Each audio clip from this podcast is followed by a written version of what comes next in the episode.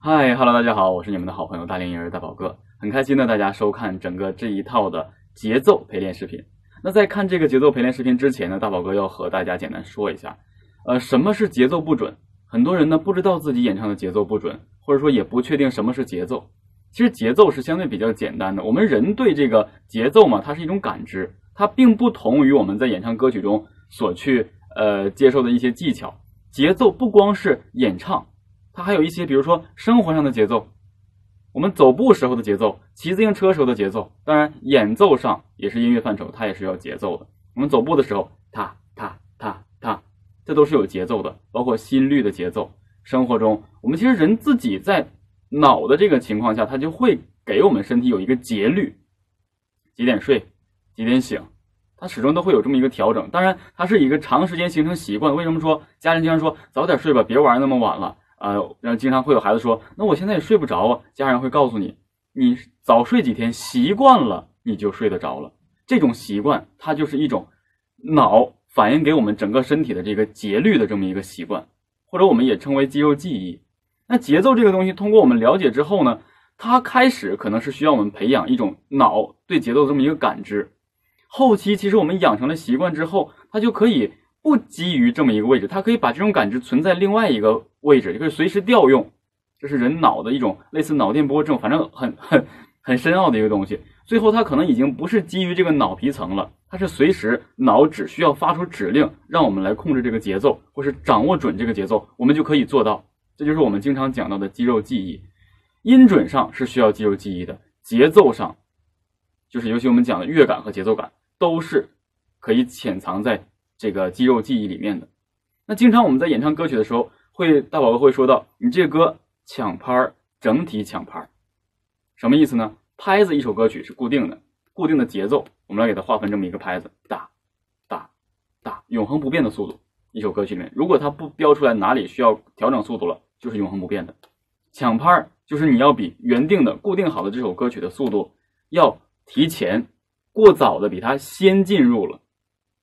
如果它是，大，大，大，你可能在他没有落到这一下之前就已经开始唱了抢拍那么拖拍则相反，他已经到了这个该唱的位置，这个节奏了，你还没有开始，就比他晚了。我们称之为拖拍那如果差拍了，乱了，那就是你完全没节奏，就是乱唱，哪里想唱就唱，随便弄了。这就是我们所讲到的节奏不准。所以节奏。这绝对不能是通过唱歌来练习，它需要锻炼你一个感知，就好像你想健身的时候，你不可能一下子就让自己达到这个肌肉的多大的一个耐久度，你必须要通过一个不断过程的锻炼。其实呢，像这种脑部感知的这个感觉性的东西，它和我们眼睛看东西是一样的，都是一样的。你首先要了解之后，通过你大脑对它这个理解之后，反馈给你的身体，你才能够做出相应的状态。这就是为什么很多人唱着歌没法打拍儿，听着歌打不出拍儿，是一个道理。经常你看有人唱歌的时候，他的脚在底下乱抖，抖的你都不知道是什么节奏。所以这就是对节奏没有一个什么特定概念的一个状态，会映射出来，通你通过你这个身上的一些动作反映出来。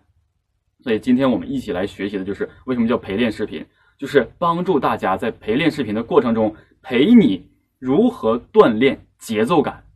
所以呢，希望大家能够很好的去学习。我在这里呢，也和一个朋友在网上聊过，他跟我聊的这个呃节奏感的时候，他说，说我小的时候呢，呃，十二岁拉小提琴，我母亲就说你能不能按照节奏来，能不能按照节奏来？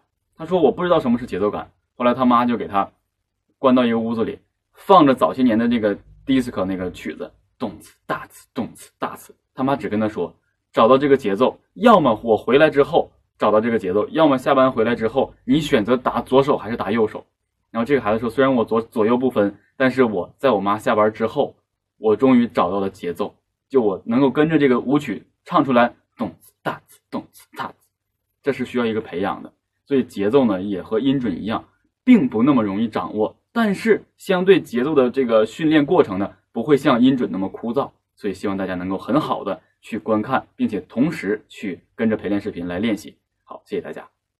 学习更多演唱知识，可以下载喜马拉雅 FM APP，搜索“大连婴儿”，也可以直接添加微信加入微课堂。我是你们的好朋友大连婴儿大宝哥，加入微课堂，每天都有新知识。